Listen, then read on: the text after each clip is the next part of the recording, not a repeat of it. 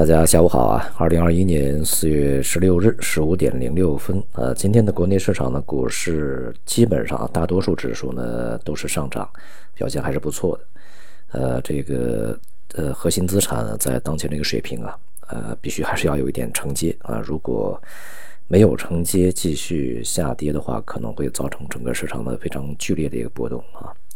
那么另外呢，就是这个创业板呢，在今天表现呃不佳，这个整个科技板块呢，并没有能够跟随隔夜的美国股市的科技股大幅反弹而这个上涨。呃，一方面呢，两边的这个科技行业的板块的结构啊，以及表现啊，技术盈利都不一样啊。另外一个呢，就是这个货币政策对于呃整个股市的这个影响呢，也都不尽相同啊。美国和中国的货币政策周期是有很大区别的啊。那么同时呢，还有一个非常重要的原因，就是我们的科技板块其实啊，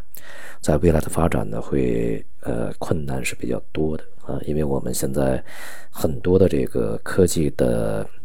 技术核心啊、核心技术啊、核心材料啊，呃还是受制于人的。这个如果我们不能够自己解决的话，那么未来的瓶颈啊，将可能会影响很长时间。那么昨天呢，这个美国呃，它的这个国会里面啊，很多呃鹰派人物啊，当然当然是对华政策鹰派人物啊，敦促这个拜登政府啊，呃加快进程，然后呢进一步的去限制美国企业向中国所有企业啊销售制造芯片的一些工具和技术。那么之前呢，他是这个像华为啊、什么中兴啊，呃，他来去这个进行制裁啊，还有一些其他的一些这个科技公司，呃，去进行一些技术啊、原材料啊、元器件的一些禁运。那么现在呢，这个美国国会呢，希望把这个禁运呢，呃，扩展到对中国的所有相关企业啊，这就是一个非常大的问题了啊。像他们的这个建议里面呢，呃，包括。中国生产十四纳米这个以下啊芯片的所有的这个技术和呃器械啊，就是这个设备都是禁止出口。这个现在嘛，这个呃芯片的这个技术已经呃非常高了啊。现在你像台积电都有什么三纳米、六纳米之类的啊，都出来了。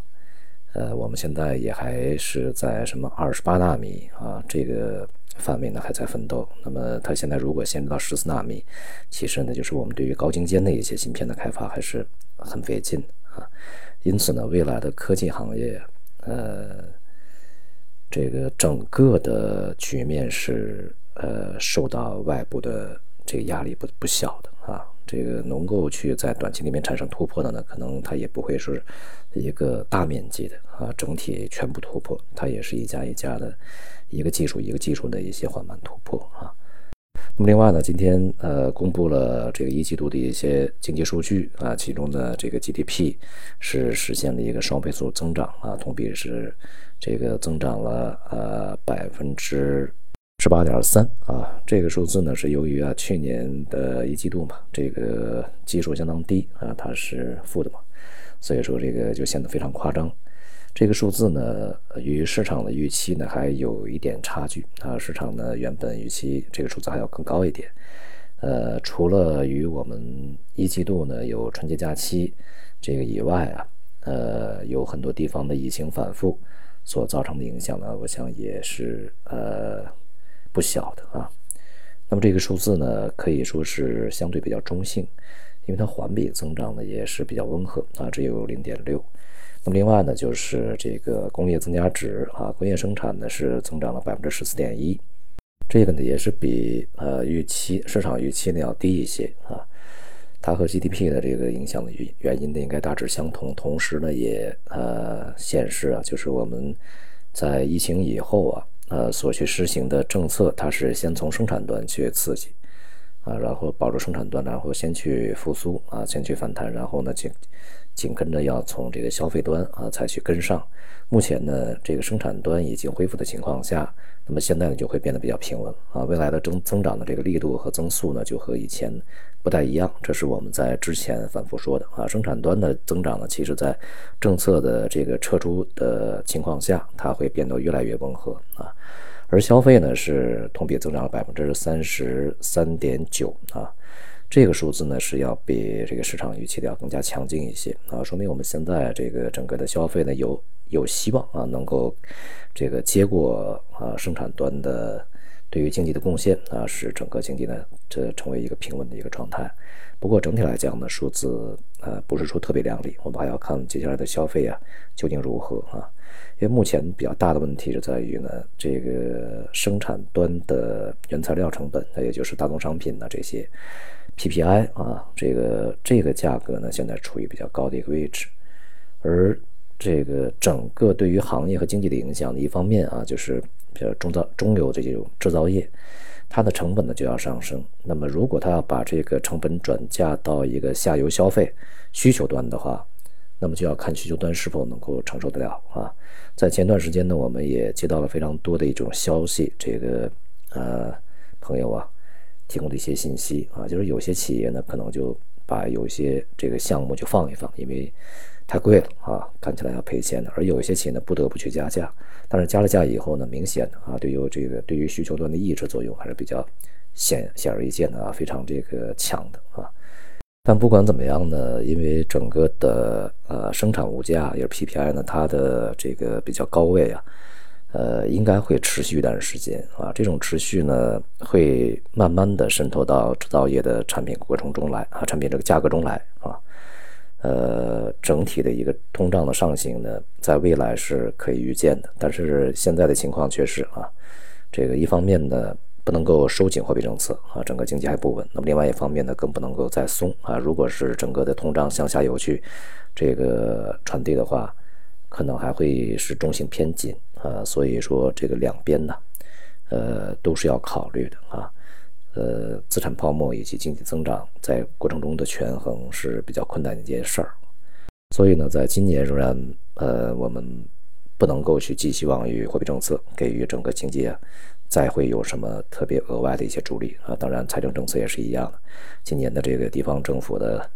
财政负担哈，隐形债务仍然是一个头等大事，所以也很难啊，再去有一些这个财政的大规模支出。外围方面呢，美国的方面的这个经济数据也还不错啊，对于整个市场呢也是一个稳定作用。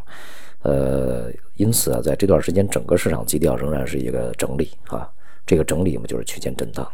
此起彼伏啊，没有什么特别新鲜的啊，呃，不过呢，从政治啊，这个地缘战略啊这个方面呢，美国的动作相当的频繁啊，台湾、日本啊，这个美日印澳，呃，欧盟这些地方呢，都在加紧的去呃行动啊，有一些动作。今天呢，美日也在举行这个首脑峰会。预计会后会发布一些这个公告声明，呃，这里面呢，我想可能会提及台湾问题啊，因为上一次呢，他们就提及了台湾问题，他们也要在这方面需求一致啊。目前的这个日本呢，已经是呃走在了美国遏制中国的这个排头兵啊这样的一个最前沿吧，这样的一个角色，所以呢，在未来呢，我们在科技层面呢。啊，对于日本的依赖的更是不大可能的，所以呢，就是未来拜登政府啊，他的战略很清楚啊，这个从国际政治上面啊，这个国际战略上面、地区局势、安全局势上面啊、军事上面、意识形态等等方面，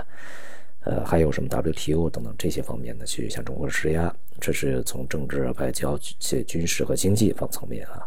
那么另外一个层面呢，就是。这个从科技层面啊来去限制，这是一个比较呃清晰的一个路径。所以呢，就是还是那句话，我们现在呢呃看起来已经基本上赢得了对新冠疫情的这场战争，那么我们还需要再次的啊这个转过身来面对和美国的啊这一场长期的我们我们说叫什么呀？叫斗争吧啊呃道路还很长。好，今天就到这里，谢谢大家。